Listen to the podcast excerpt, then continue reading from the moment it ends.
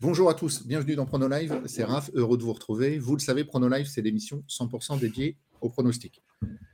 Nous vous rappelons qu'il ne s'agit en rien de conseils vous faisant miroiter le moindre gain, mais un simple lieu d'échange où chacun propose ses arguments et sa vision. Libre à vous ensuite de faire vos choix personnels, dont vous serez les seuls responsables, qu'ils soient gagnants ou perdants. Les pronostics ne sont absolument pas une science, loin de là, et il convient de les aborder avec prudence. À ce sujet, n'oubliez jamais que les jeux d'argent et de hasard peuvent être dangereux. Perte d'argent, conflits familiaux, addiction, retrouvez de l'aide et des conseils sur info-joueur-service.fr. Voilà qui est précisé. En tout cas, merci pour votre fidélité et je vous invite à liker et à vous abonner pour que cette émission puisse perdurer. Il est temps de saluer notre équipe, nos deux pronostiqueurs. Salut Chris, salut nous, comment allez-vous? Salut, Raph, salut à tous, tout va bien? Bon, et un petit clin d'œil à Seb qui est toujours à la technique. Émission classique ce jour avec au menu un débrief des pronos 8e euh, de Ligue des Champions qui ont eu lieu euh, cette semaine, le prono sur l'Autofoot 15 numéro 11 doté d'un pactole de 500 000 euros, les pronos book, donc les choix de Chris et Nadim, et enfin vos questions-réponses.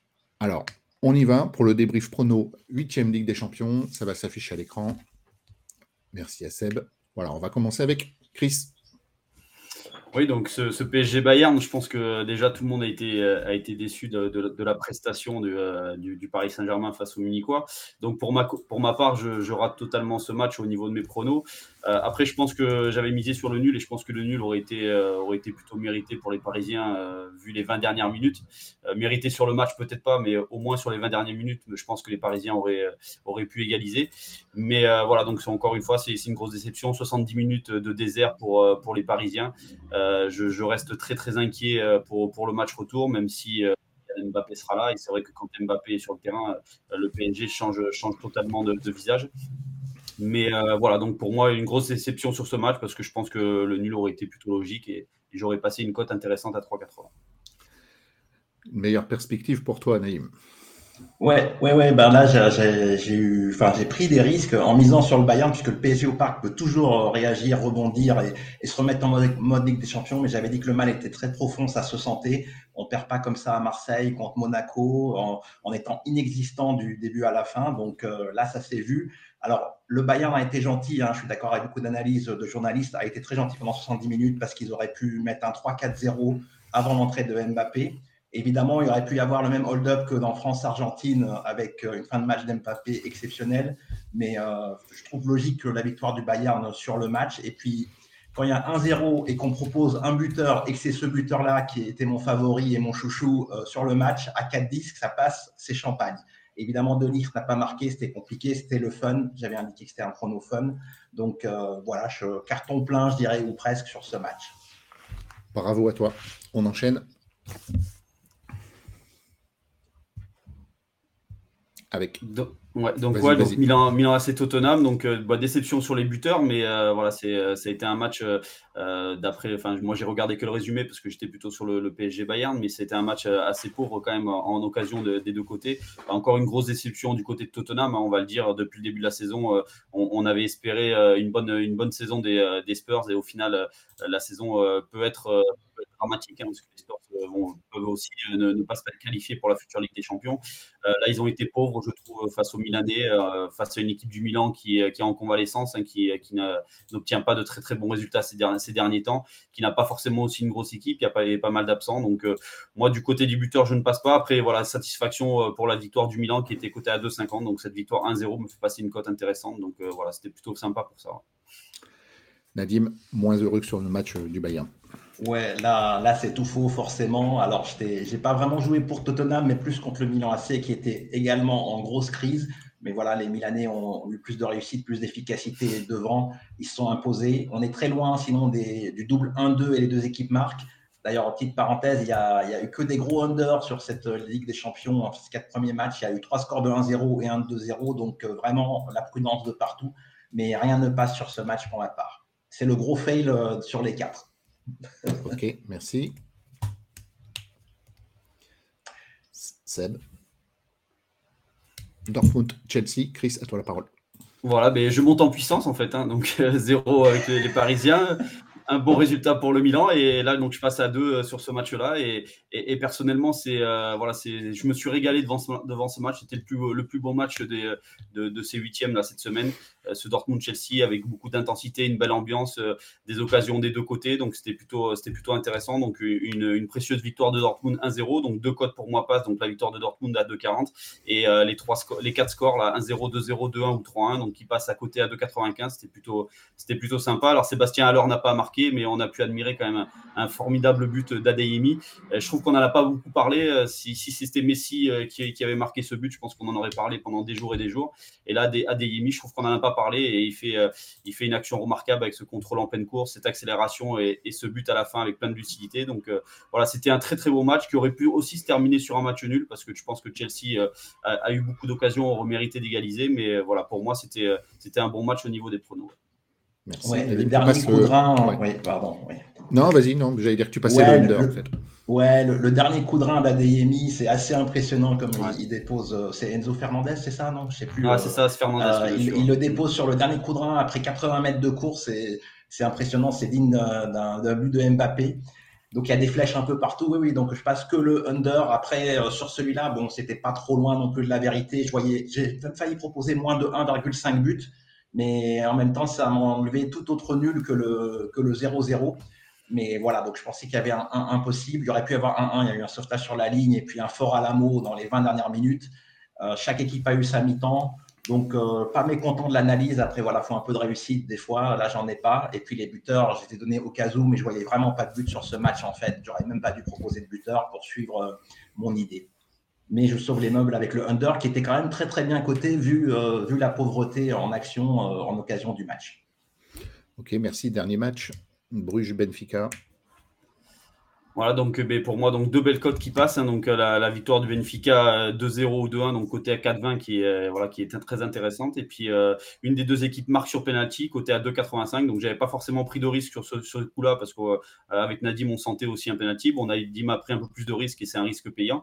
Mais voilà, belle performance de quand même du Benfica. Hein. Je pense qu'il faudra se méfier de ces Portugais dans cette Ligue des Champions. Il faut un match plutôt solide et, assez dominateur en Belgique. Donc voilà, prudence à, Benfica sur les prochaines sur le prochain tour. Carton plein, Nadim. Ouais, c'est le genre de match euh, qu'on aime beaucoup. Et puis, ben, je dirais, moi qui ne suis pas adepte des stats, hein, je vous le répète tout le temps parce qu'il y a stats et stats. Mais euh, regardez l'historique du nombre de pénalties obtenus en phase de poule. Il y avait un match sur deux où il y avait pénalty pour Benfica. Donc, euh, un match sur deux, ça fait une cote de 2. Et là, on avait le pénalty de Benfica à 5,25. Donc, j'ai trouvé que c'était value. Alors, c'est sûr, c'est pas des matchs de poule. C'est pas le même écart qu'avec le Maccabi Haïfa mais euh, quand même, c'était c'était value à 5,25. Donc, Chris, euh, tu avais, ouvert la possibilité du, du but des deux côtés, mais euh, au final, voilà, c'était celui de Benfica le plus probable.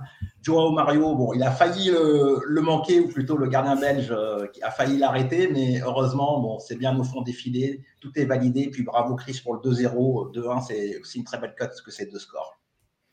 Merci les gars, voilà pour ce débrief. On enchaîne avec le prono du. À moins qu'il y ait encore des, choses à voir, mais je pense pas. Le prono du Loto Foot 15 euh, de dimanche à venir, ce sera le numéro 11. Il est doté d'un pactole de 500 000 euros. Il sera validé avant 14h55, donc dimanche. Il est composé de 6 matchs de Ligue 1, 2 matchs de Première Ligue, un match de Bundesliga pour le grand plaisir de Chris, 2 matchs de Serie A et 3 matchs de Liga. À noter, vous verrez dans cette grille, et c'est une première, Nadim et Chris ont 9 pronos commun. Donc on va découvrir ça et on commence avec le premier match et avec Chris qui lui triple le match Toulouse-Marseille, Toulouse 11, e Marseille second du classement Chris. Ouais, c'est ça. Mais je ne change pas mes habitudes sur, sur mes grilles. C'est, euh, donc, c'est un triple pour moi. Pas de risque. Euh, c'est, après, on sait que Marseille est en pleine confiance en ce moment.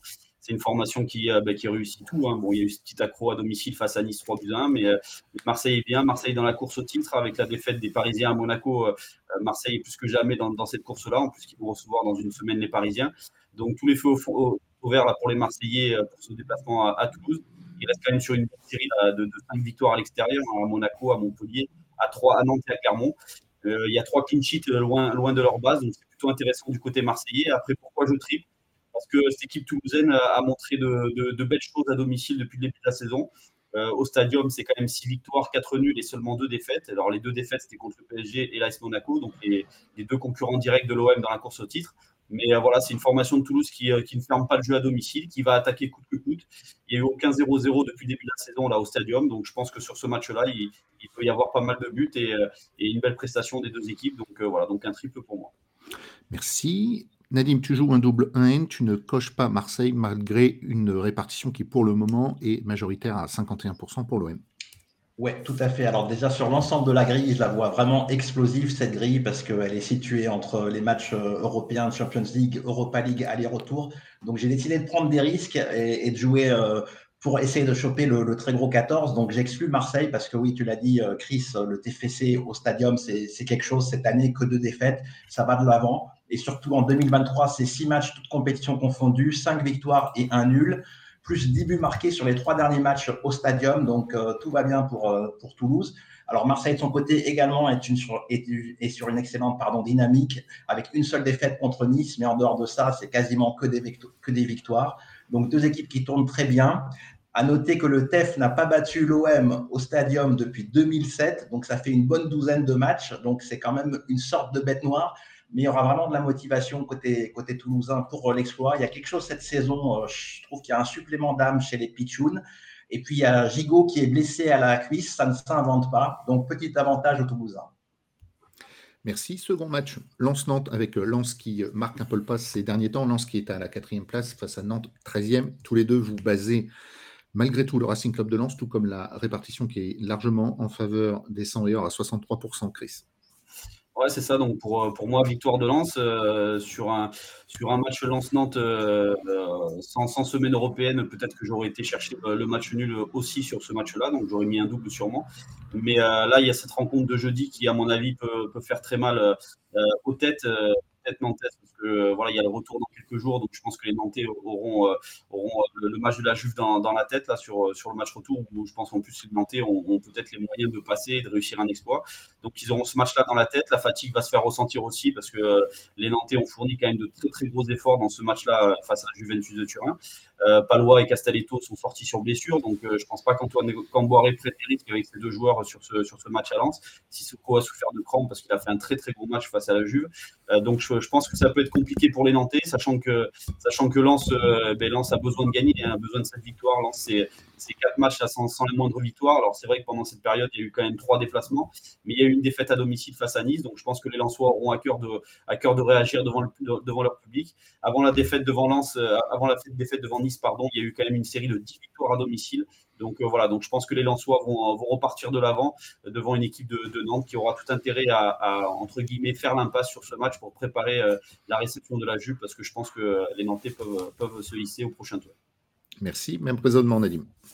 Ouais, exactement le même raisonnement. C'est-à-dire qu'en d'autres temps, euh, en temps normal, sans cet aller-retour avec la Juve et qui plus est avec une grosse possibilité de se qualifier, ils ont préservé toutes leurs chances pour faire un énorme match à la Beaujoire devant leur public. Sans cet aller-retour, euh, c'est clair que j'aurais même triplé ce match, euh, voire même pas coché Lens. Mais là, l'occasion est très belle pour les Lensois d'affronter une équipe nantaise fatiguée qui aura la tête ailleurs parce que battre la Juve, ça saurait quasiment toute la saison des, des Nantais. Ça équivaudrait quasiment à un titre ou a une Coupe de France de passer euh, la vieille dame. Hein. ça reste un exploit. C'est une énorme cylindrée européenne. Donc bravo aux Nantais déjà pour leur match d'hier, même si ça n'a pas plu à Baggio euh, qui était un peu déçu hier soir. Mais euh, bravo aux Nantais, j'espère qu'ils vont faire l'exploit au retour. Mais je vais baser les 100 et or devant leur public. Merci. Toujours la Ligue 1, troisième match. Rennes qui accueille Clermont. Chris, tu bases Rennes pendant que Nadim joue un N-Fix. Donc étonnamment, Chris, tu ne fais pas confiance à tes protégés. Ouais, c'est ça. C'est assez rare que je ne coche pas une, croix en faveur de Clermont. Mais euh, voilà, personnellement, je ne sens pas du tout ce match pour, pour les Clermontois. Alors, il y, a, deux raisons. La première, déjà, c'est que Rennes, c'est euh, la meilleure équipe à domicile en Ligue 1 cette saison avec l'URC Lens. Donc, c'est une formation quand même qui, qui, est aussi la deuxième meilleure attaque à domicile derrière l'AS Monaco. Donc, c'est une équipe qui tourne plutôt bien sur, sur ses terres. Alors, c'est vrai que là, récemment, ils viennent de perdre devant Lille à domicile 3 euh, buts à 1. Mais juste avant, il y avait quand même des victoires face à Nice, face au PSG et face à Strasbourg.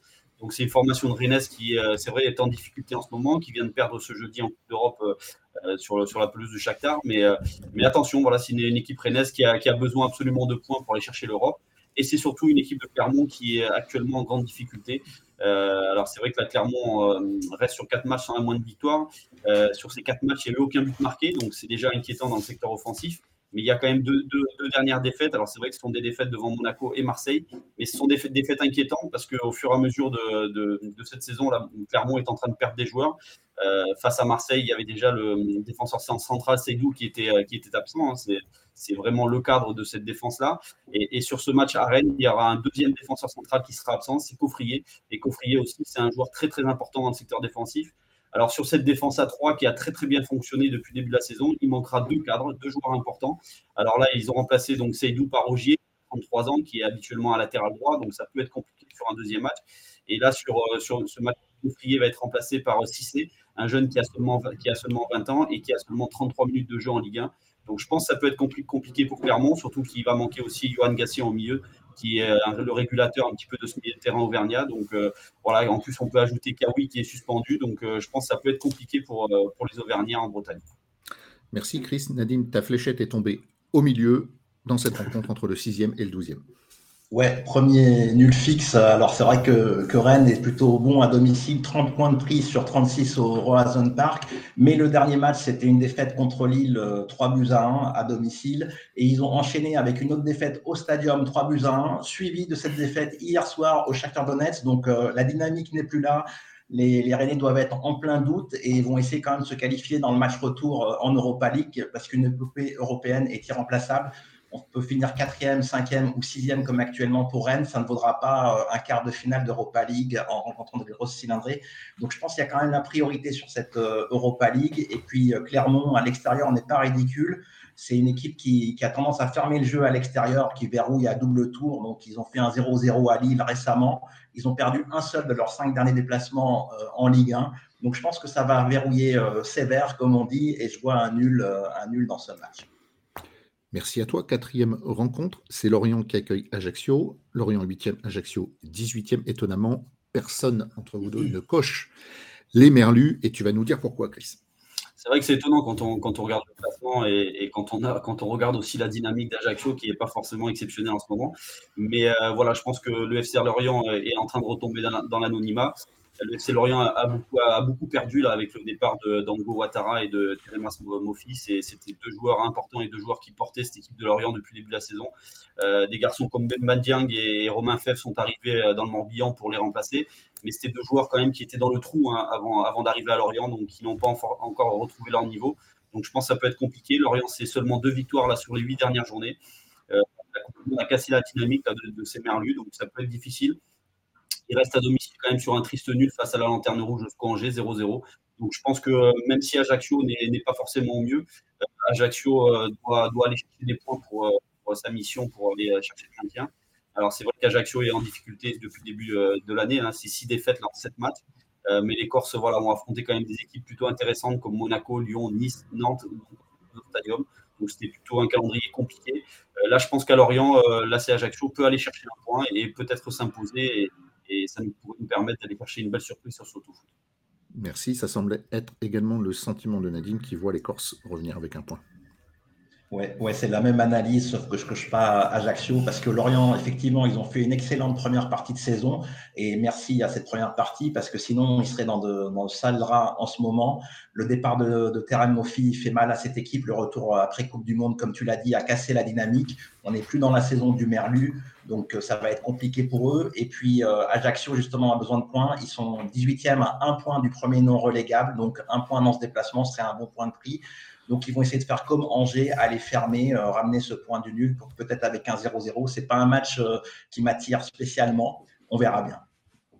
Merci. Match numéro 5, toujours de la Ligue 1. C'est 3 qui accueille Montpellier. 3, 16e, Montpellier, 14e. Un match extrêmement équilibré sur la réparte à 36, 30 et 33. Et du côté des choix de nos deux pronostiqueurs, Chris voit une victoire de Montpellier pendant que Nadim joue un double 1-2. Chris, tu vois donc Montpellier faire un carton plein et revenir avec les 3 points. Oui, pourquoi pas. Euh, c'est le match de la peur, encore une fois, un 16e qui reçoit, qui reçoit 14e. Euh, une équipe troyenne qui est en grande, grande difficulté là, depuis quelques matchs. Donc, c'est un match sans la moindre victoire pour, pour 3. En 2023, il n'y a, pas, a pas de succès. Il y a surtout 21 buts encaissés en cette match. Donc, c'est quand même très, très inquiétant pour 3 qui vient de prendre un 4-0 dans le derby face à Reims, euh, qui a été récemment battu à domicile 3 buts 1 par, par Lyon. Donc voilà, c'est une équipe troyenne en difficulté. Alors que du côté de Montpellier, je pense qu'on a retrouvé, on a retrouvé le sourire. Derzakarian est arrivé le 8 février et quelques jours plus tard, Montpellier s'imposait 3-0 face à Brest. Donc je pense que c'est ainsi euh, l'infirmerie s'est considérablement vidée là, ces dernières semaines. Euh, on reparle peut-être même aussi du retour de Mavidi euh, ce week-end dans le groupe, donc ça peut être aussi intéressant pour Montpellier. Donc voilà, je pense que la dynamique est, du côté des, des donc je pense une victoire à 3, ça, serait intéressant. Merci, ce sera l'un ou l'autre pour Nadim qui joue son deuxième double. Ouais, alors c'est plutôt Montpellier qui m'inspire ce, double 1-2, parce que c'est vrai que du côté de l'Estac, rien ne va plus. Ils ont pris un 4-0 à Reims dans une sorte de derby. Donc euh, rien ne va plus depuis quelques temps, beaucoup de buts encaissés, comme tu l'as dit, Chris.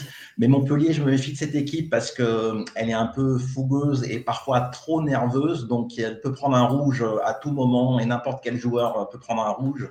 Un Savanier peut sortir du match euh, n'importe quand, même même Casery et d'autres. Donc vraiment, qui tout double pour moi. Le match aller avait avait été très spectaculaire avec une victoire in extremis des Montpellierins, 3 buts à 2 après s'être fait rejoindre deux fois au score. Donc pourquoi pas également un match à but et puis un rebondissement d'un côté ou de l'autre. Merci. On va enchaîner avec le dernier match de Ligue 1, le match numéro 6, qui euh, verra s'affronter Brest face à Monaco. Et là, on va enchaîner, euh, les gars, 7 pronos communs donc sur les 7 prochains matchs. Une petite stat au passage. Monaco reste sur 33 matchs consécutifs avec au moins un but marqué. Assez exceptionnel pour le souligner. Au classement, ça donne quoi? Brest est 15e, Monaco troisième, mais pour tous les deux, tout est possible, Chris. Ouais, c'est ça, tout est possible. Hein. donc, euh, on, va le répéter encore une fois. Cette saison, les, clubs français euh, jouent l'Europa League. Donc, ça, c'est plutôt intéressant parce que ça, nous procure des, beaux matchs le jeudi. Mais euh, de jouer l'Europa League, ça demande beaucoup d'énergie d'efforts. Et donc, on ne sait jamais ce qui peut arriver le week-end. Donc, euh, c'est pour ça que là, sur ce match-là, je, vais tripler. Alors, c'est vrai que la dynamique est largement du côté euh, de l'AS Monaco, hein, donc avec sa victoire à Leverkusen 3-2, avec cette récente victoire face au PSG 3-1, avec des bons résultats à l'extérieur, comme le nul ramené de Marseille. Mais euh, voilà, je pense qu'il faut être, il faut être quand même prudent parce que on, l'a vu contre Leverkusen, Monaco quand même a montré encore une fois de grosses lacunes dans le secteur défensif. quand on voit les, deux buts inscrits par, les joueurs de Leverkusen ou ces deux percussions plein axe dans, l'axe de la défense centrale, c'est quand c'est quand même inquiétant. Donc, euh, voilà, donc je suis prudent, prudent sur ce match-là. Euh, il faut quand même souligner que depuis le mois d'octobre 2022, c'est une seule défaite à domicile pour Brest. C'est une formation qui s'accroche à domicile, qui a fait des nuls devant Lille, Lille Lens et Marseille, donc trois équipes qui, euh, qui pour aller chercher une place européenne. Donc, donc voilà, donc il faut être prudent. depuis la remontée de Brest en Ligue 1, Monaco, c'est deux défaites en deux matchs à Francis Leblay. Donc voilà, donc je pense qu'il vaut mieux tripler sur ce match-là et pas avoir de regret. Merci. Premier triple également pour toi, euh, Nadim, sur ce match, même si Chris a joué son deuxième. Toi, c'est ton premier. Ouais, c'est mon premier. Alors, c'est la même analyse que Chris. En, temps normal, j'aurais pas coché Brest parce qu'il euh, n'y aurait pas eu d'Europa League. Ça aurait été pas la même chose. Mais là, c'est une grosse équipe de Leverkusen que Monaco a affronté hier soir. Euh, il y aura de la fatigue après ce match. Et puis, il y a encore un match retour puisque rien n'est fait pour la qualif. Donc, euh, il y a un double objectif côté monégasque, c'est aller chercher la troisième ou deuxième place et puis, euh, et puis se qualifier en Europa League. Donc, euh, c'est parfois compliqué à gérer tous les trois jours. Et Brest joue toujours sa survie à domicile. Tu l'as dit, Chris, ils sont plutôt pas mal. Une victoire 4-0 contre Angers et, et, un nul juste après contre Lens, où il a manqué 10 minutes pour tenir une autre victoire. À Francis Leblé, ça joue plutôt bien. Donc, ils ont renoué avec leurs bonnes habitudes. C'est pour ça que je pense que le match euh, peut tout donner. Petit avantage à Monaco, tout de même, soyons réalistes. Merci. On en a terminé avec la Ligue 1. On traverse la Manche, direction Manchester United qui accueille Leicester. Manchester 3e, Leicester 13e. Une répartition en faveur à 55% pour le moment en faveur de Manchester United. Tous les deux, vous basez euh, United, Chris. Oui, après, ça reste quand même une petite base. Hein. Euh, on en parlait tout à l'heure en off avec Nadim, mais si on avait une croix de plus, peut-être qu'on serait allé chercher peut-être le nul ou peut-être plus. Euh, parce que c'est euh, une équipe de Manchester United déjà qui a fait un gros match jeudi soir au New Camp. Hein. Je pense que tout le monde s'est régalé devant, devant ce match nul à ce depuis partout, donc c'était plutôt intéressant. Mais c'est une équipe de Manchester United qui, qui compte quand même pas mal d'absents en ce moment. Hein, on va rappeler quand même les Casemiro et Eriksen qui sont, euh, absents de, cette équipe-là. Alors, on parle peut-être du retour de Martial et de Scott euh, McTominay ce, week-end, mais euh, je pense que ça serait important qu'ils reviennent parce que cette équipe-là a besoin de joueurs pour jouer sur tous les tableaux. Mais euh, voilà, je, mise quand même Manchester parce qu'à Old Trafford, depuis le début de la saison, c'est euh, Manchester est invaincu depuis le 8 août 2022. Donc, c'est une équipe qui, qui, réussit plutôt bien au, théâtre des rêves. Hein. C'est des victoires face à Arsenal, face à Liverpool, Tottenham ou encore Manchester City. Manchester United est même revenu dans la course au titre hein, parce qu'avec cette victoire de, Manchester City Arsenal, les Red Devils sont toujours dans cette course-là, même s'ils ont un match de plus. Mais voilà, il ne faut, pas l'oublier. Euh, alors c'est vrai qu'en face, c'est une équipe de Leicester qui vient de, s'imposer euh, à Aston Villa et face à Tottenham. C'est une équipe de Leicester qui a marqué quand même 10 buts là, sur les trois derniers matchs de Première Ligue. Mais je pense que quand même les, les, Mancuniens sont quand même au-dessus de cette équipe-là. Leicester est, pour moi trop régulier euh, dans ses performances depuis le début de la saison. Donc c'est quand même 7 défaites en 11 déplacements. Donc avantage pour, pour Manchester United, mais je pense que le match va être quand même compliqué probablement la même analyse pour toi, Nadim, une base, mais euh, on serrant un petit peu les fesses, comme on dit. Euh, ouais, c'est une base euh, par défaut, puisqu'on n'a pas des croix illimitées. C'est un match qui m'a embêté parce que Leicester est revenu en forme en ce moment, au mauvais moment pour Man United, avec deux victoires et quatre buts marqués à chaque fois. Donc, ils ont réussi a remplacé Jamie Vardy, le vétéran de 36 ans qui ne marquait plus, qui était en panne. Donc, euh, ils ont renoué avec le chemin défilé de belle manière. Il y a Tété, euh, l'ex-lyonnais, enfin, qui a fait un court euh, passage à Lyon, qui est dans cette équipe des Foxes. Ça joue pas mal au ballon. Donc, une belle victoire 4-2, suivie d'un 4-1 contre les Tottenham Hotspurs. Donc, certes, Tottenham n'est pas au mieux, mais il faut quand même leur mettre les 4 buts et, et les faire toucher le, genou à terre. Donc euh, bravo, bravo aux Foxes. Ça va être compliqué parce qu'il y a l'enchaînement du match contre Barcelone pour Manu. Il y a les absences, donc surtout Eriksen et Casemiro qui est toujours suspendu dans cette équipe. Martial, il est incertain comme tu as dit, tout comme McTominay. Donc euh, ils n'ont pas deux effectifs pour jouer tous les matchs. Ça va être compliqué, mais on va croiser les doigts. Merci. Deuxième et dernier match de Première Ligue entre Tottenham et West Ham. Tottenham 5e, West Ham 16e. Une répartition un petit peu en faveur de Tottenham avec 46%. Mais encore une fois, tous les deux, vous êtes très prudents puisque vous triplez ce match, Chris. Oui, pas de risque pour moi. Euh, moi, Tottenham m'a encore déçu cette semaine. Tottenham me déçoit à chacune de ses sorties. Alors, c'est vrai que de temps en temps, Tottenham se réveille à l'image de la victoire face à Manchester City 1-0. Mais euh, voilà, c'est une équipe quand même qui, euh, si, on regarde, on a Harry Kane avec 17 buts et derrière, c'est le néant hein, dans le secteur offensif. Hein, c'est 0 buts en, première ligue pour Richard Lissen, c'est seulement 4 pour Minson, seulement 2 pour Kulusevski. Donc c'est assez inquiétant. Euh, c'est une formation qui compte quelques absents hein, de, taille, comme, comme Lloris, comme Bissouma, comme Bentancourt. Rochberg était absent aussi face, face au Milan AC. Donc voilà, je trouve que le milieu de terrain, Skip et, et Sarr n'ont pas forcément le niveau, le niveau pour jouer le haut de tableau de, la première ligue.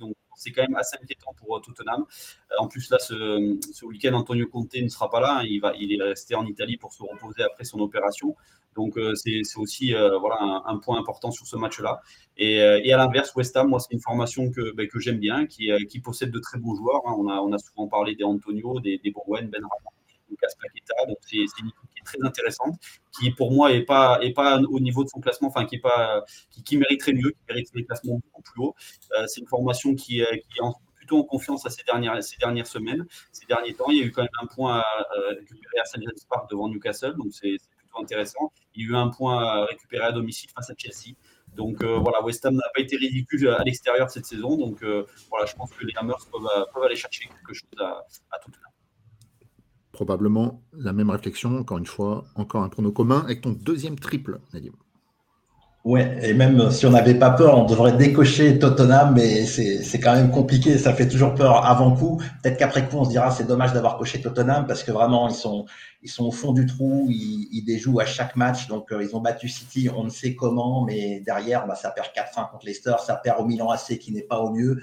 Donc une équipe de Tottenham inquiétante. Et West Ham vient d'enchaîner trois bons résultats. Donc euh, je crois que ça ne leur était pas arrivé depuis le début de la saison en Première Ligue de faire trois bons résultats, dont le nul contre, contre Chelsea et un super nul sur la, pelouse des, des, Magpies, quatrième du classement.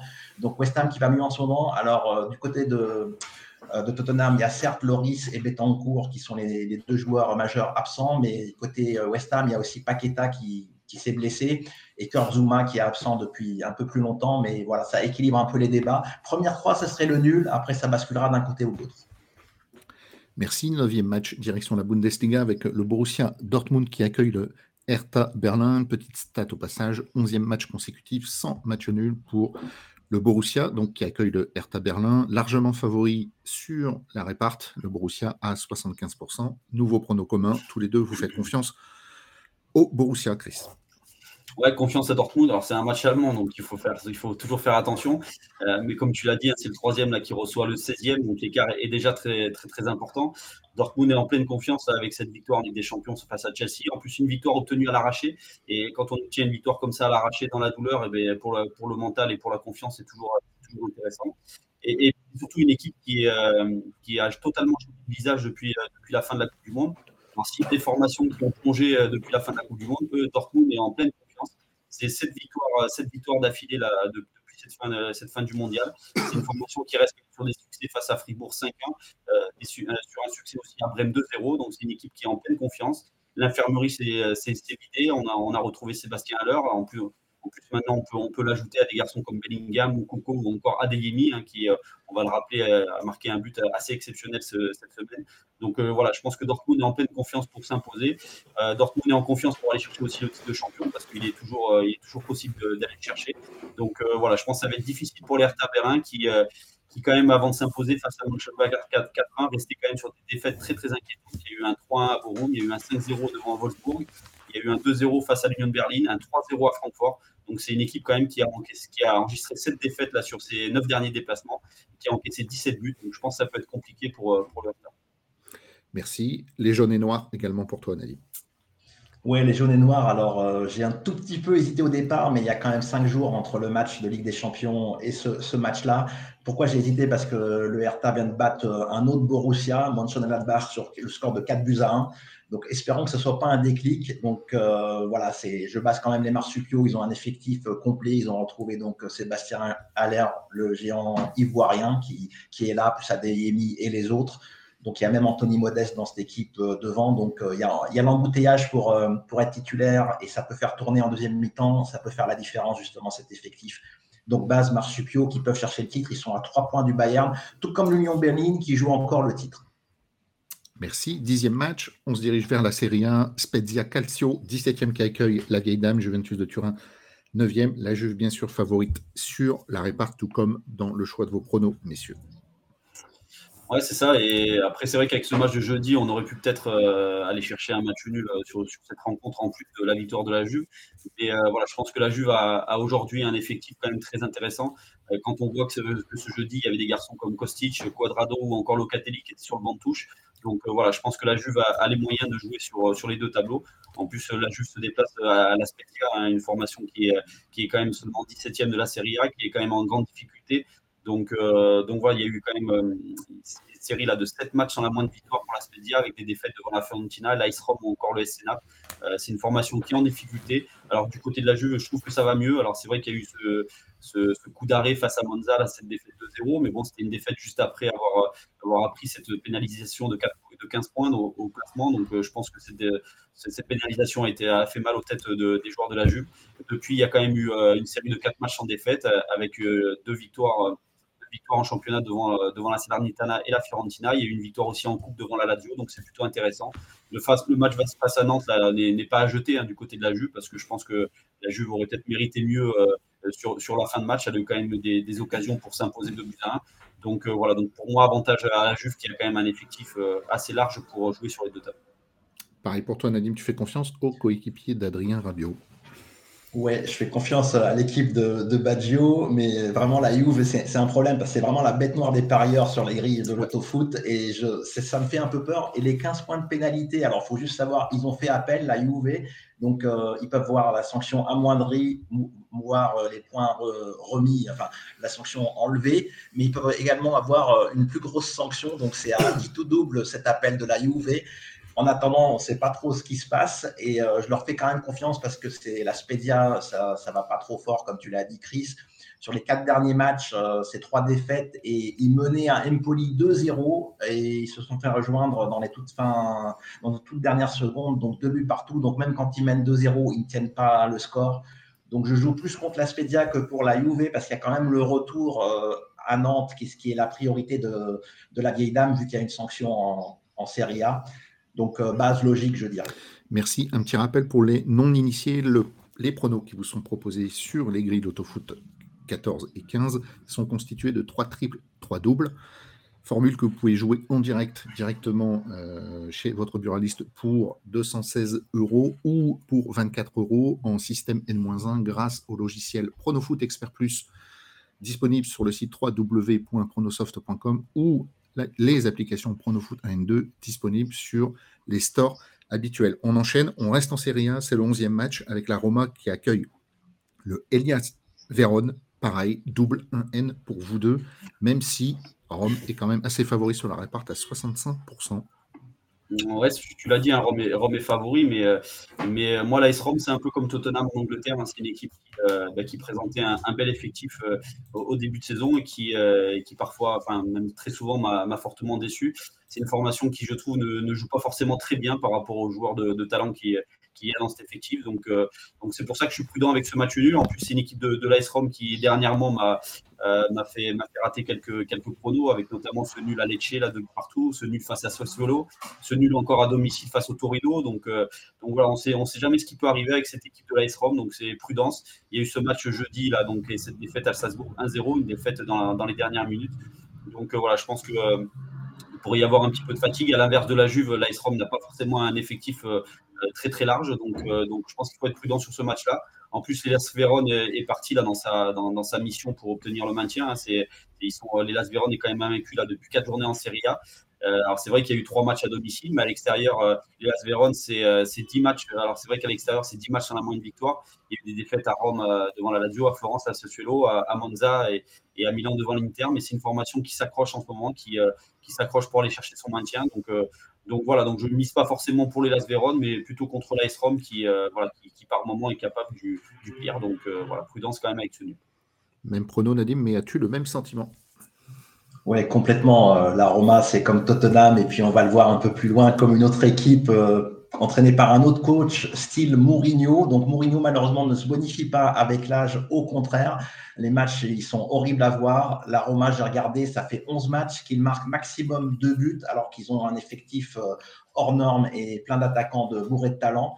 Donc, euh, je ne suis pas séduit par cette équipe romaine. Et puis, de son côté, euh, l'Elas Vérone va tout faire euh, pour l'opération survie. Alors, hier, l'AS Roma a joué en Europa League contre Salzbourg et s'est incliné. Alors, certes, il méritait certainement mieux. Il y a eu un sauvetage miraculeux de la part du gardien de Salzbourg qui a, qui permis aux Autrichiens de, de s'imposer un but à zéro.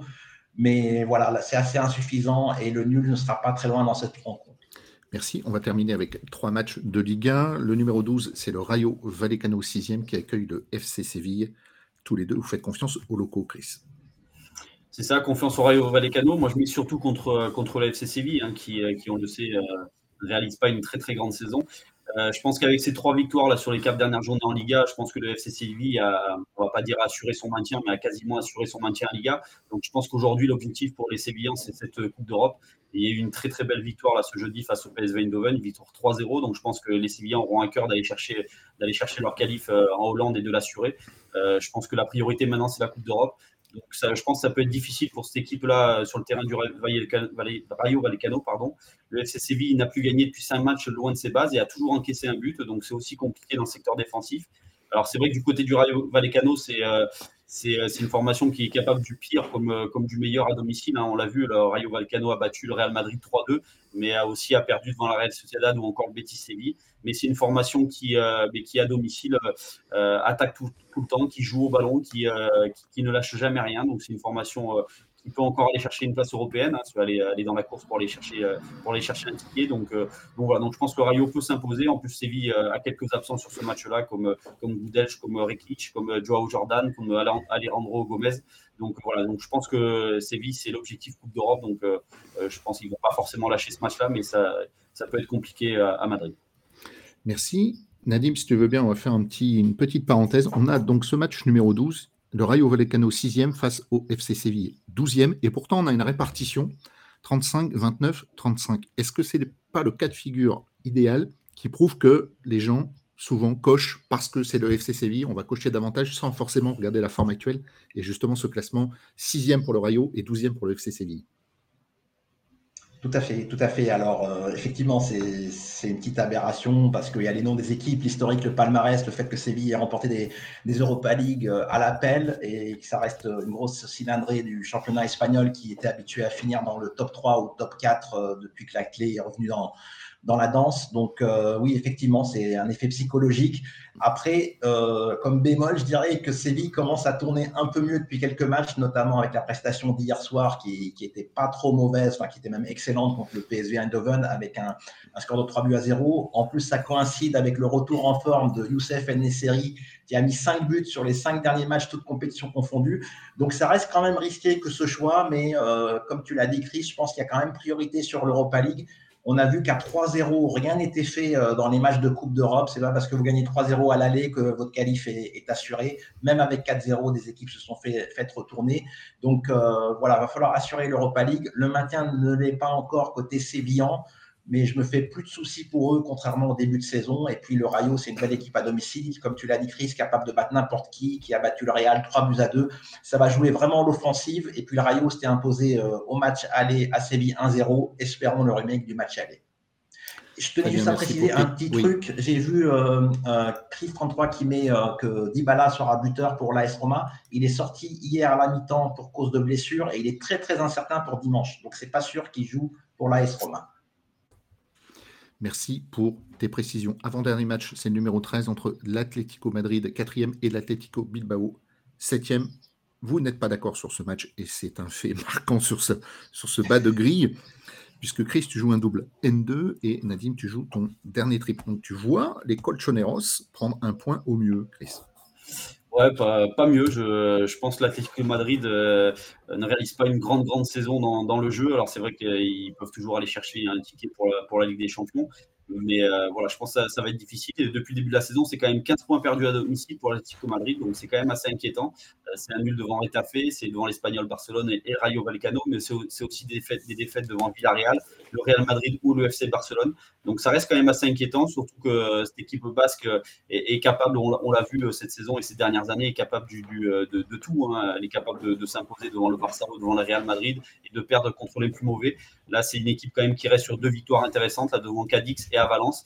Donc, c'est des bases qui sont en confiance. Euh, alors, on sait qu'avec les frères Williams, tout est possible devant. Donc, euh, voilà. Donc, moi, je, suis plutôt du côté des Basques sur ce match-là. Et en plus, du côté Atlético, il y a, quand même la, suspension de Stéphane Savic. C'est quand même le rock en défense, euh, en défense du côté des Colchoneros. Donc, voilà. Donc, c'est pour ça que je décoche aussi l'Atlético. Merci, Nadim. Ce match numéro 13, je pense que tu auras bon. Euh, moi aussi, et je vais rebondir euh, sur les sur les frères Williams. Donc après les sœurs Williams, il y a les frères Williams côté Bilbao. Donc euh, petit clin d'œil pour Seb qui, est également fan de tennis. Ouais, donc donc avec Mourinho, Simeone, c'est un peu le même style. Il se bonifie pas avec l'âge.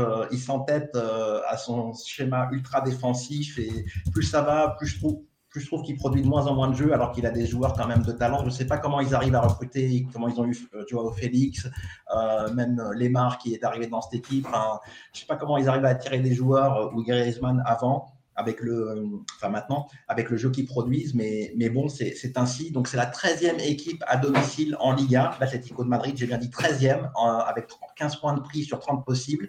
Et ils vont affronter Bilbao, qui, qui est la 7e équipe à l'extérieur en Liga, avec également 15 points de prix sur 30 possibles. Donc, je pense que tout est possible dans ce match. Et il y a un joueur qu'il faut surveiller euh, côté basque, c'est le jeune de 22 ans, Oyan Sanset, qui a mis un triplé il y a il y a une semaine et qui a récidivé contre euh, Valence en marquant un but. Donc un joueur en forme peut-être à tenter en buteur si vous le sentez bien. Hmm, peut-être un indice pour les pronobook après, je ne sais pas, je m'avance, mais peut-être. Allez, dernier match avec la méga base euh, de euh, la grille, 91%. Le FC Barcelone qui reste sur 12 matchs sans défaite, qui est leader, qui reçoit Cadix 16e. Et tous les deux, là, vous êtes d'accord, surtout Chris, qui base le Barça. Je pense qu'il n'y a, pas, a pas grand-chose à dire. Hein. C'est premier reçoit 16e, tu l'as dit. C'est 34 points qui séparent quand même ces deux formations. Euh, c'est une équipe du Barça qui est au New Camp et qui est, qui est assez impressionnant. Hein. C'est, quand même 9 sheets en 10 matchs au New Camp. Donc, euh, ils sont invaincus là depuis, depuis le début de la saison euh, dans, dans leur enceinte. c'est une formation qui a encore fait un très bon match face à Manchester ce, ce jeudi, hein, qui, qui, je pense, aurait mérité mieux, mieux que ce match nul. c'est une équipe quand même qui avait laissé sur le banc des joueurs de, place comme Ferran Torres, comme Baldé, le, jeune là sur le côté, comme Christensen, Sergi Roberto, Ansu Fati, qui a fait une bonne rentrée. Donc voilà, donc c'est une équipe qui, à mon avis, va dominer cette Liga jusqu'à la fin de la saison. Et puis en plus, Catix, à l'extérieur, c'est très compliqué. Hein. C'est des défaites à Osasuna, euh, sur le terrain du Rayo Vallecano, c'est une défaite à Bernabeu devant le Real, à Séville ou encore à Bilbao. Donc euh, voilà, facile. Pour moi, c'est facile victoire du Barça, même s'il faut toujours se méfier. Mais voilà, je pense que le Barça est largement, peut largement s'imposer. Merci. Les Blaugrana pour toi aussi, Nadim. Ouais, alors c'est rare que je pousse pas l'analyse euh, là-dessus, mais c'est un l'autofoot 13. Euh, normalement, je vois pas le Barça perdre des points ici. Il faut qu'il plie le, championnat pour justement se consacrer à, l'Europa League. Ils ont quand même le match retour euh, au Théâtre des Rêves à effectuer jeudi prochain. Mais voilà, ils ont l'effectif suffisant et puis la différence de niveau, elle est trop grande, je pense. Merci, messieurs auditeurs. J'espère que ça vous a plu. C'était le, les pronos de Chris et de Nadim sur l'Autofoot 15, numéro 11, qui sera à dimanche avant 14h55, doté d'un pactole de 500 000 euros. On enchaîne tout de suite avec la sélection et les pronobook. Et, chers auditeurs, je vous invite, s'il vous plaît, à poser d'ores et déjà vos questions dans le chat. On se fait un plaisir d'y répondre en fin d'émission. Alors, vos choix pour ce week-end. On commence par Chris. Alors déjà du, basket, hein, ce soir euh, il y, a, les cartes finales de la Leaders Cup donc en basket, euh, les cartes finales qui vont se jouer à la Disney euh, Events Arena. Donc voilà, c'est un Boulogne le Valois Asvel qui s'annonce très très intéressant. la victoire de Boulogne à 3,45, je la trouve, bah, je la trouve très élevée, donc c'est pour ça que je la prends. Je, pense qu'il faut aller la chercher. Euh, c'est une équipe quand même de Boulogne qui a battu l'Asvel euh, en championnat cette saison, 84-83. C'est une formation qui est, euh, qui est deuxième du classement en championnat, qui est, qui est en pleine confiance avec, avec sa pépite, la Victor Wenbenyama. Donc, donc voilà. C'est vrai que Boulogne va présenter quelques, va être privé pardon de, quelques joueurs importants comme Waters, Besson, Traoré ou Henry. C'est quatre joueurs qui sont régulièrement dans le dans le dans le dans le turnover des 6-7 joueurs de, cette équipe de Boulogne-le-Valois. Mais voilà, je pense qu'ils peuvent s'imposer face à une équipe de Lasvel qui est quand même en difficulté cette saison. C'est une formation qui n'est seulement que septième dans, dans le championnat, qui est en difficulté en Euroleague. Donc donc voilà. Donc moi je vois une victoire de Boulogne. ça peut être intéressant. Plus Wayne Benyama l'a confirmé. Lui, il veut, euh, il veut s'imposer dans, dans, cette Leaders Cup. Il a toujours rêvé de, de jouer, euh, de jouer à Disneyland. Donc, euh, voilà, je pense qu'il a toujours un, rêve, un rêve d'enfant dans la tête. Donc, voilà, je pense qu'il va, il va prendre les choses en main. Et quand il prend les choses en main, en général, ça fait mal. Donc, voilà, la, victoire de Boulogne à 3,45, je pense qu'elle est très, très intéressante. Merci. Ensuite, on a du rugby, donc c'est samedi soir à 21h. Ben, c'est le match un petit peu chaque année que tout le monde attend au stade Vélodrome. Euh, le RC Toulon contre Toulouse. Euh, donc euh, voilà, c'est une formation de Toulon, c'est vrai, qui n'est pas forcément dans, de bonnes conditions en ce moment en championnat, mais les Toulonnais sont toujours performants au Vélodrome, très souvent. Hein, c'est 7 victoires sur les 8 matchs au Vélodrome face à Toulouse. là, il reste sur 3 succès face, face aux Toulousains. C'est une équipe qui va, qui va être quasiment au complet, hormis 4 joueurs, hein, hormis Bigard, Gigashvili, Olivion et Septar, alors que du côté, du côté de Toulouse, tous les internationaux seront absents, enfin quasiment tous. Hein, on, parle, notamment de, de Bail, Marchand, Flamand, Gelonge, Dupont, Ntamak ou encore Ramos qui sont, qui sont laissés au repos. Donc euh, voilà, je pense que les, les Toulonnais peuvent s'imposer face à Toulouse et une victoire avec au moins 10 points d'avance, c'est côté à 2-20. Donc c'est plutôt intéressant. Alors euh, surveillez, je pense, le. Euh, les, sites de Paris pour aller chercher un marqueur d'essai parce que je pense qu'il y aura des cotes intéressantes et notamment de celles de, de Chelsea Colby ou, de, ou YCA. Euh, je pense que ça peut être sympa à aller les chercher. Merci. Nadim, qu'est-ce que tu nous as préparé dans ta besace? Bon, bah, il y avait un Auxerre-Lyon ce soir, donc c'était impossible pour moi de ne pas mettre de prono là-dessus. Et je trouve étonnamment les cotes pour les Lyonnais. Déjà, la victoire de Lyon, elle est à 1,90. Là, elle ne cesse de monter parce que les, je pense que les gens découvrent que Alexandre Lacazette ne va pas jouer ce soir car il est blessé. Ça répond à une question du chat au passage. Donc, euh, j'ai préparé des buteurs sur, euh, sur l'OL parce que Auxerre prend énormément de buts. Ils, ont pris quelques raclés à domicile. Ils ont pris trois buts contre Rodez en coupe. Ils ont pris cinq buts contre le TEF. Et je pense que Lyon, c'est aujourd'hui euh, le même niveau que, Toulouse, à peu près. Donc, même s'il n'y a pas la casette, il y, a un, il y, a un jeune qui s'est révélé dans cette équipe, c'est Ryan Cherki, et qui, qui, distribue des caviars ou qui est là à la finition. Euh, également, vu qu'il n'y a pas la casette, euh, les pénalties, bah, alors j'en ai pas la certitude, mais ça sera soit Dembélé, soit Cherki. Donc, je vous ai proposé ces deux joueurs en tant que buteurs qui ont des cotes euh, extraordinaires, je dirais, par rapport au renom de, l'équipe lyonnaise et puis l'efficacité relative en attaque de, de, Lyon. Donc, je vous ai proposé Dembélé et Cherki ensemble tous les deux. Vous pouvez les combiner ensemble, ça fait une cote à 9,75. Alors, j'espère que l'OL va gagner. C'est une cote à 1,90, mais il devrait y avoir un score à but. Donc, même un 2-2 ou un 3-3, on prend. Mais je vois bien euh, Lyon s'imposer ce soir. Quand tu parles de Lyon, le sourire est revenu. Hein, ça y est. Hein. Ouais, parce qu'il y a quand même une petite série et tout, même si euh, là, les objectifs en championnat, ça, va être compliqué. C'est plutôt la Coupe. Ouais, jusqu'à quand, c'est la question. quoi. oui, oui. Mais c'est toujours plaisant de, faire des performances. Je pense que c'est en train de construire. Laurent Blanc, il est là pour la saison prochaine. Il n'est pas là pour cette saison qui est déjà euh, grillée euh, plus que foutue, je dirais. Donc euh, voilà, espérons confirmer à Auxerre. C'est un match toujours spécial pour l'Olympique lyonnais qui avait une série incroyable du temps du Grand OL avec peut-être de mémoire une quinzaine de, victoires de suite sur la pelouse de, de la du temps de Giroud. Mais voilà, on verra bien ce soir euh, en espérant que, tout rentre, évidemment. Et puis, je suis allé euh, du côté d'un autre club que j'aime bien. Alors, un petit bémol, parce qu'il va y avoir quand même le match de Ligue des Champions du Napoli contre Eintracht Francfort la semaine prochaine. Donc, on sait que les matchs d'avant la Ligue des Champions, il faut toujours s'en méfier mais je propose quand même Kvaratskhelia euh, buteur à 2,60. C'est une belle cote, je trouve. il commence à se faire connaître, mais il est encore euh, très très bien coté. Alors, il a tiré le dernier penalty accordé au Napoli, mais je ne vous dirais pas que c'est le tireur de penalty parce qu'à Naples, c'est impossible à décrypter. Ils sont au moins 4-5 à, les tirer en fonction de l'humeur et de je, ne sais quoi. Donc voilà, je pense qu'il faut le tenter en, buteur. il est extraordinaire ce joueur. il va encore faire parler de lui, je pense. Parfait, super. Merci les gars. Dernier chapitre de l'émission. On passe aux questions et réponses. Alors, la première, celle de Citam29. Raph, il a pris un 14. Il revient de son voyage du Tour du Monde. Je n'ai qu'une chose à te dire, c'est comment le sais-tu? non, non. Bah, ça fuite, hein. il y a beaucoup de fuites. Il y a pas mal de hein. fuites. J'ai tellement de prix de, 14 que j'ai plus besoin de jouer, en fait. Voilà, je, je, je, laisse faire les autres et je suis juste euh, animateur. C'est pour ça que tu animes. Tu animes. Voilà, exactement. Question de Joe Jotal. Super boulot, la team. Nous, tu placerais le curseur des estimations à combien sur cette grille? Merci. Alors, c'est toujours euh, très compliqué à placer le curseur des estimations. Puis, je ne veux pas dire de bêtises non plus euh, à, l'antenne. Mais euh, voilà, le Barça, je pense que c'est la vraie base. Donc, le foot 13 pour te paraphraser ou reprendre ton expression, Raph. Mais après, tous les matchs, il y a, y a anguille sous roche possible. même, même Dortmund, je n'y vais pas les yeux fermés. les matchs comme ça qui s'enchaînent de Ligue des Champions, qui laissent beaucoup d'énergie, et puis l'Europa League avec un retour en ligne de mire jeudi prochain, ça fait que s'il y a des surprises, même sur des matchs qu'on a basés, euh, Chris et moi, ça, ne m'étonnerait pas. Le contexte est, très compliqué dans cette période. On est en plus encore euh, fin d'hiver, les, pelouses sont parfois catastrophiques. Donc, euh, je placerai sur mon jeu 30 à 40 000, sachant qu'il n'y a pas de, pactole boosté, hein, c'est un pactole de 500 000, 30-40 000 en minimum. Voilà. Je ne veux pas non plus monter une grille qui ferait 40, 45 000 à l'estime. Ça reste des, belles grilles à prendre. Merci à toi. Question de Kukum 89. Les matchs sont chauds quand même. Peu de base. Entre les matchs d'Europe, ça sent le pas de gagnant minimum. Donc on l'a spécifié tout à l'heure. Hein, effectivement, grille euh, très difficile, indice de difficulté élevé au-dessus de 8.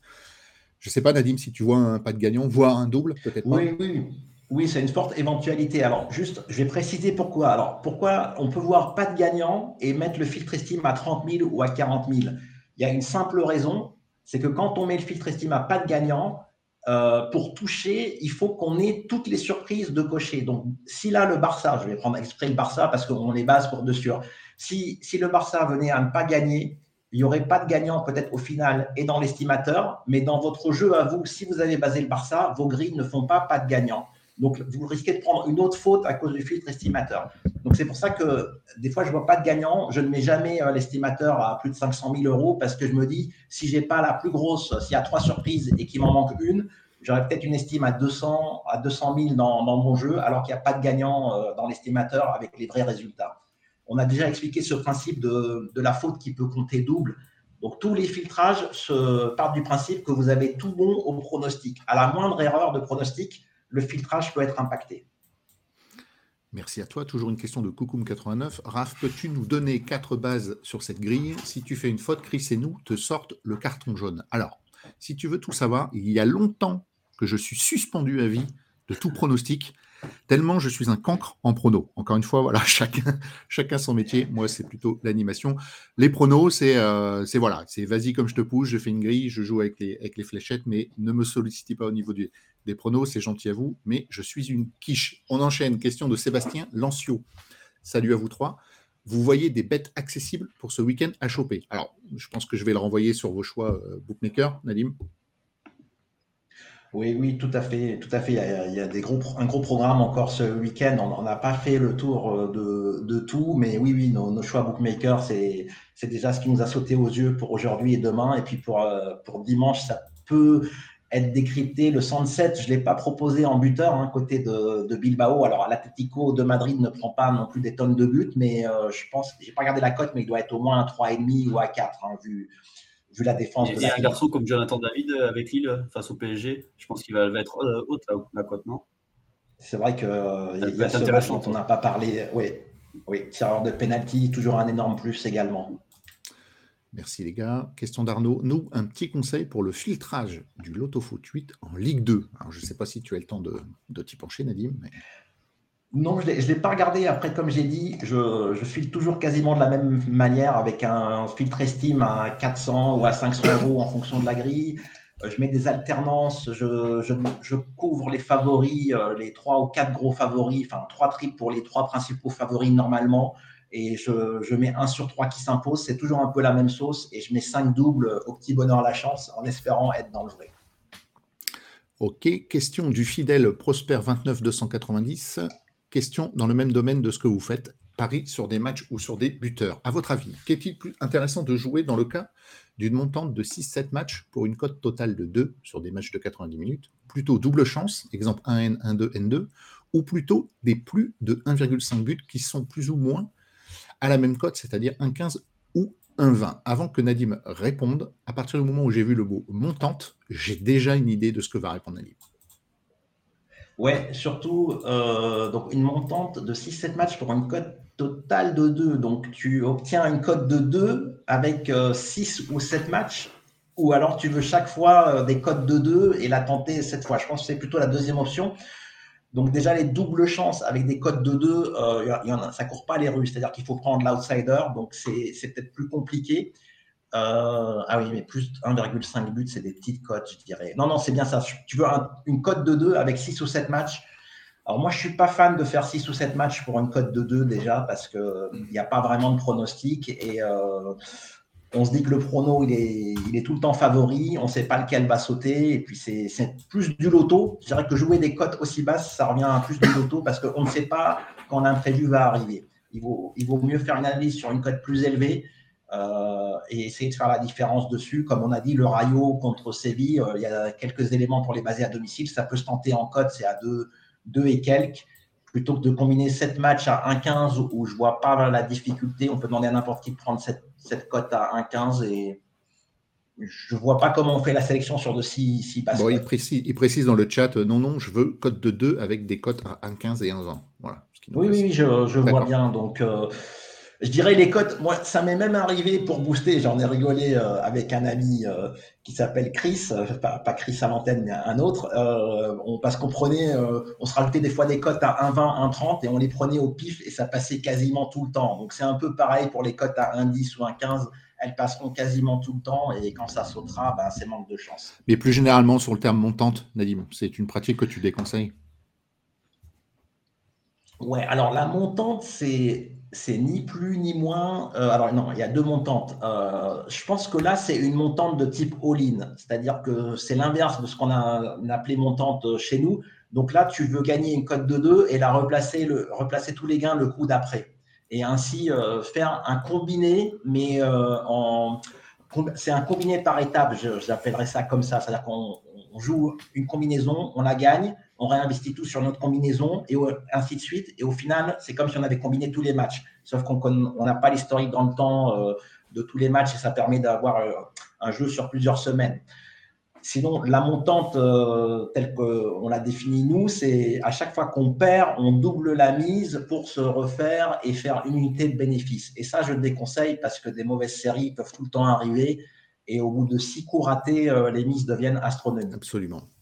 Question de euh, Faxten. Salut à tous. Nadim, peux-tu expliquer comment les bookmakers font les cotations des matchs? Car j'ai parfois l'impression qu'ils font qu'ils ont leur petite idée de qui va gagner ou perdre. Alors, Faxten, je te renvoie sur le site, je te mets le lien dans le chat. On a un ensemble d'articles, notamment un spécifique que je viens de, poster à l'instant, qui justement t'explique comment euh, les bookmakers euh, ben, font pour coter les matchs. Et euh, donc, c'est un article rédigé par un spécialiste, en l'occurrence Nadim. Et je vous encourage vivement à aller voir. Il y en a plein d'autres d'articles, notamment sur le loto-foot. Vous allez trouver votre bonheur. Question de Arnaud, une nouvelle fois. Je peux, je peux, je peux juste. Vas-y, vas-y. Ouais, je peux, rajouter sur, sur l'article. Donc, euh, juste par rapport à l'article, euh, on pense que les codes, c'est le reflet des probabilités de l'issue de la rencontre que les books ont définie. Donc, si les books donnent 50% de chance à une équipe, ils vont la coter à deux mais ce n'est pas exactement ça, parce que justement, ça rejoint l'effet de la répartition avec le FC Séville. Ils sont obligés de moduler leur probabilité avec le comportement en pari des, euh, des parieurs. Parce que s'ils voient que, par exemple, demain, ils disent que Marseille a, a 10% de chance de gagner dans un match d'après leurs calculs, mais que 90% des gens vont miser sur Marseille, ils ne vont pas proposer euh, une cote à, à 10 alors qu'ils leur donnent 10% de chance. Donc, ils vont faire l'amalgame entre les probabilités de, victoire d'une équipe et les prévisions d'émise des joueurs.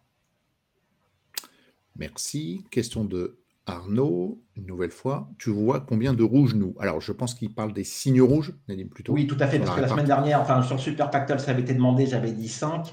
Euh, alors là, c'est pas forcément, c'est compliqué à dire. Je, en fait, la difficulté des signes rouges, c'est que sur une grille comme ça, là, je regarde vite fait, euh, ça peut être des jeunes qui nous mettent tous dedans, quoi. Hmm. Voilà, c'est ça. C'est que hmm. les rouges, il y a des rouges équilibrés euh, avec des, oranges ou, des jaunes, je ne sais pas comment on les appelle, mais, mais il y a des répartes assez étonnantes hein, encore aujourd'hui. Hein. La Spedia, 20%, le nul, 27%, et la Juve, 51%, comme quoi. Hein. Mais euh, je dirais qu'il n'y aura pas, je vois, allez, 8 signes verts, ce serait le maximum, je pense, sur cette grille. Ok, merci. Question de Sébastien. Vous voyez des buteurs pour ce week-end selon les championnats? Bon, je pense qu'on a répondu dans la, dans la partie pronobook et euh, vous avez euh, complété euh, derrière, notamment en parlant de Jonathan David, entre autres, par exemple. Question du citoyen de seconde zone. Bonjour, j'ai raté l'histoire des points enlevés à la Juve. Vite fait, c'était dû à quoi? Mille merci pour votre réponse. Bah, en fait, ce sont des, transferts douteux euh, avec des magouilles euh, comptables pour pouvoir transférer des joueurs. Ça remonte à, quelques années. J'ai plutôt en tête, mais j'avais lu rapidement l'article dessus. Donc, il y a un appel en cours de la UV et donc c'est à double tranchant, comme, comme on le sait. Question de Citam 29. Est-ce que Sassuolo peut accrocher Naples ce soir? Perso, moi je pense que Sassuolo peut les accrocher. Il hein. faudra surveiller peut-être la compo de Naples, mais Naples c'est quand même 15 points d'avance au classement en Serie A. Il y a un match de Ligue des Champions qui arrive. Donc je pense que la priorité c'est quand même la Ligue des Champions plutôt que ce match de déplacement-là. Donc euh, il peut peut-être y avoir une petite surprise ce soir sur ce match, à mon avis. Tout à fait. J'ai proposé Varasquela buteur, mais j'ai mis en garde sur le fait qu'à le retour, il y a 15 points d'avance. Donc là, vraiment sauf euh, cataclysme, c'est plié en, Italie. Quoi. 15 points à la 22e journée, qui, l'aurait cru Donc euh, après, ils vont essayer, essayer de gagner, mais euh, s'il y a un nul, même une petite défaite, à la limite, ils préfèrent se qualifier en Ligue des Champions que, que, de gagner ce match. Question, nouvelle question du citoyen de seconde zone. Vite fait, bien fait. Augsbourg, Offenheim. Est-ce que vous avez un avis, messieurs? Je ne sais pas si vous êtes penché là-dessus. Un triple. match bah oui, c'est un match après, c'est deux équipes qui sont en difficulté, qui luttent pour le maintien, qui sont juste au-dessus de la, zone rouge. Euh, et Offenheim enchaîne, enchaîne les contre-performances depuis quelques semaines. Donc, euh, petit avantage Augsbourg, mais je pense que ça va être un match euh, qui peut se terminer sur un nul, pour moi en tout cas. Merci. Question de Prosper, une nouvelle fois. Le live le vendredi à 13h, on voit que le nombre de fans est faible parce que les fans de Pronosoft travaillent. Pouvez-vous nous dire combien de fans vous regardent en replay, Nadim? Ouais, ben c'est public sur YouTube. Il suffit d'aller sur nos anciennes vidéos une fois qu'elles ont été vues. On tourne entre 5000 et 10 000 sur les vidéos des, des pactoles. Et euh, je pense que l'horaire justement de vendredi 13h, ça permet de regarder l'émission. Ça laisse presque deux jours pour regarder avant, avant le loto foot. Donc, euh, on préfère la faire aujourd'hui que, que, le samedi. Et puis, il y a aussi les contraintes. Euh, il y a des salariés qui ont une vie le, week-end. Hmm. Donc, ça tombe bien pour tout le monde, en fait. Voilà, il est clair que la grande majorité de l'audience se fait bien sûr en replay. Question de Xavier. Bonjour, est-ce possible d'avoir un cours individuel pour le logiciel PronoFoot Expert Plus, même payant? Alors, je vais répondre euh, à, ta place si tu veux bien, Nadim, tu, tu, compléteras. Alors, ça, c'est jamais fait et ça ne se fera pas pour une question de, temps. Et à partir du moment où tous les outils, mais vraiment tous les outils existent sur le site, euh, rubrique euh, l'autofoot logiciel, vous avez des vidéos d'aide, vous avez une fac, vous avez un forum euh, dans lequel vous pouvez poser toutes vos questions et le contact du site euh, où vous pouvez poser toutes vos questions. On se fera un plaisir de euh, vous répondre dans un délai très très faible. Généralement, en moins de deux heures, on répond à toutes les questions. Donc non, il n'y a pas de cours particulier pour PFE+. En fait, les, deux derniers tutos qu'on a mis sur la chaîne YouTube, qu'on n'a pas encore référencé sur le site, Demo Live 1 et Demo Live 1 et Demo Live 2 de Pronofoot Expert Plus, c'est clairement des cours, euh, des cours du, logiciel, donc il faut suivre. Question de François. Avec les rapports, peut-on évaluer le, niveau des mises? Oui, Nadim. donc, euh, donc, donc, ça, évidemment, après, après coup, quand les rapports officiels sont publiés, on peut évaluer le, les mises exactes qu'il y a eu et en remettant les 30 ou 35 de prélèvement de, de la FDJ sur les, le total des mises, puisque tout n'est pas distribué, c'est un, un, jeu mutuel. Et, avant coup, euh, on peut, oui, pas dans notre appli, mais dans l'appli de la FDJ, on peut voir, euh, on peut voir les enjeux en, en suivant justement l'estimateur de rapport avant la fin de validation. Ok, messieurs, on va s'arrêter là. Merci à vous de nous avoir suivis. Merci pour votre attention. N'oubliez pas de vous abonner, nous encourager avec un, pouce en l'air. On se retrouvera vendredi prochain, le 24 février. En attendant, excellente fin de journée à vous tous. Bon prono. Salut messieurs, merci. Rendez-vous vendredi prochain. Ciao. Bon prono, bon week-end. Ciao, ciao. Ciao.